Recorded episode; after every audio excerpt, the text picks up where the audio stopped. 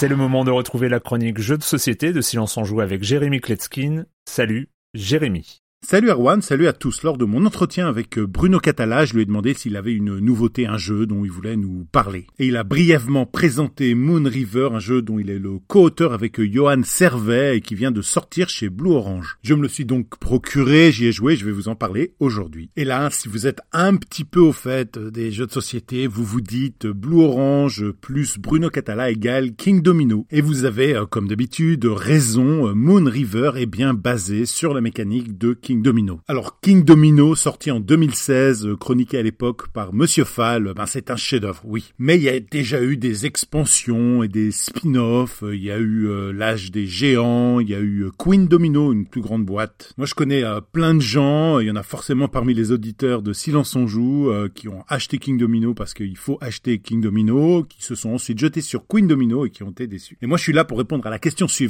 est-ce qu'avec Moon River, ça va être la même? Alors déjà, nouveau thème. Il y a plus de rois, il y a plus de reines, là on est au Far West. Chaque joueur reçoit un plateau individuel où est représenté un campement et une rivière et on va construire son ranch de l'autre côté de cette rivière. Et la grande nouveauté c'est qu'on ne va pas jouer des dominos mais des demi-dominos. Ce sont des dominos qui peuvent s'assembler comme des morceaux de puzzle. Il faudra toujours les poser par paire mais avant de les poser on pourra les composer. Et donc pour résumer, on compose et on pose des demi-dominos. Et oui mais je vais la répéter une dernière fois cette phrase parce que je l'adore, elle est courte, elle est cinglante, elle sonne bien, on compose et on pose des demi-dominos. Et comme avec King Domino, elles ont des numéros indiqués sur le verso, on va les mettre dans l'ordre et on va les retourner. Et donc on aura une meilleure place au tour suivant si on a décidé de prendre une tuile moins attractive. Par contre, si on prend la meilleure tuile, on jouera en dernier. Pour le reste, bah, il y a plein de choses. Il y a plus de couronnes, mais il y a des ressources. Il peut y avoir des pépites, il y a des castors, il y a des épis de maïs. Sur d'autres tuiles, on va trouver des vaches. On va avoir des petits pions en bois de vaches qui vont se déplacer d'une tuile à l'autre. Et donc on pourra optimiser ses points, faire évoluer sa stratégie durant la partie. Au centre de la table, il y a aussi le saloon parce que certaines tuiles ont un emplacement qui nous permet de recruter un associé. Alors déjà, il y a les méchants, il y a le desperado qui va forcer l'échange d'une tuile avec un autre joueur, il y a aussi la voleuse de vaches qui va aller piquer une vache chez un autre joueur. Mais il y a aussi les gentils, il y a la chercheuse d'or, il y a le trappeur et le cultivateur qui vont respectivement vous rapporter des points euh, suivant le nombre de pépites de castor ou de maïs que vous avez sur vos tuiles. À noter qu'en dessous de notre campement, on a un espace tampon puisqu'on ne prend que des demi-dominos, et ben on va les laisser là-bas en attendant de les assembler. Donc on va pouvoir un peu plus planifié que dans King Domino. Une fois qu'on aura joué plusieurs fois au jeu, on pourra passer aussi au mode des légendes de l'Ouest, c'est le jeu avancé, il y a quatre scénarios différents. Bon, ça complexifie pas énormément le truc, on va avoir un plateau individuel euh, légèrement différent, et puis on va devoir euh, construire dans un scénario la plus grande forêt, dans l'autre euh, la plus grande ville, avec des fermes les unes à côté des autres. Franchement, c'est sympa, ça améliore un petit peu la rejouabilité. Voilà, et s'il faut vraiment comparer, moi je préfère Moon River à Queen Domino. Mais si vous n'avez pas King Domino, il faut commencer avec King Domino.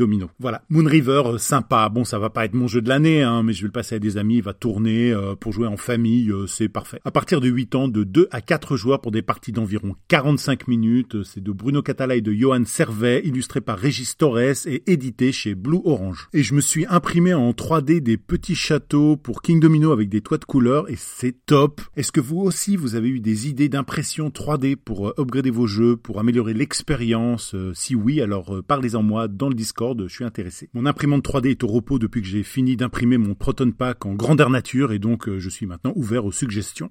Bye bye